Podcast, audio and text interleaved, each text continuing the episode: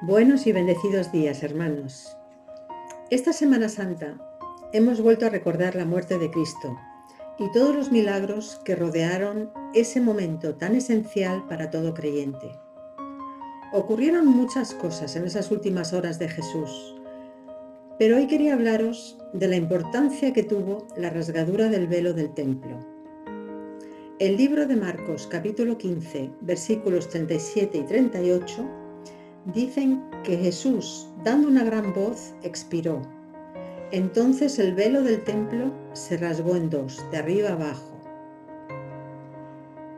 Cuando pensamos en un velo, nos viene a la mente una tela fina y casi transparente. Pero en realidad este velo era una tela gruesa, con bordados de querubines que nos mostraban una imagen del cielo.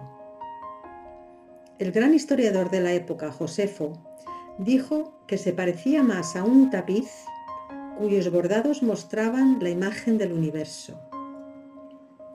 En Éxodo 26:31 leemos que el velo era de azul, púrpura, carmesí y lino torcido, y que era una obra primorosa con querubines. Por tanto, vemos la mano de Dios en este milagroso evento. El velo era en realidad una tela resistente, capaz de soportar la más severa tensión. Ninguna mano humana habría sido capaz de romper esa cortina sagrada. Y tampoco habría podido ser dividida en dos por alguna causa accidental. También es importante el hecho de que se rasgara de arriba abajo. Si se hubiera rasgado por manos humanas, se hubiera rasgado de abajo hacia arriba y no al revés. La rasgadura del velo del templo tiene un significado muy importante. Como sabemos, esta cortina separaba el lugar santo del lugar santísimo dentro del tabernáculo.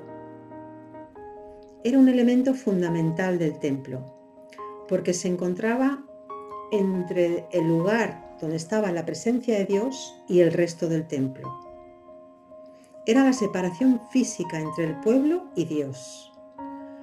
Solo podía traspasar este velo el sumo sacerdote y solo lo podía hacer una vez al año, en el día de la expiación.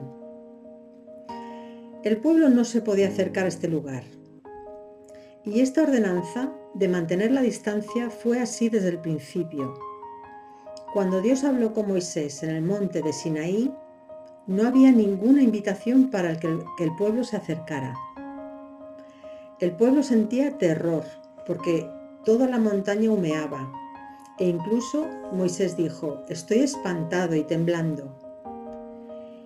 Y Jehová dijo a Moisés, desciende y ordena al pueblo que no traspase los límites para ver a Jehová, porque caerán multitud de ellos.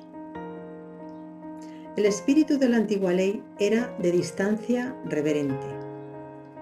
Pero después de la muerte de Jesús, todo esto se acabó la rasgadura de este velo representaba el fin de esta separación, el fin de la ley ceremonial. Era el fin de la dispensación legal y el fin de las expiaciones y los sacrificios. Ahora Jesús era el eterno sumo sacerdote y gracias a su enorme sacrificio, todos los creyentes podían acceder a la presencia de Dios libremente y podían tener una comunicación directa con Él el precepto de mantenerse alejados estaba cancelado.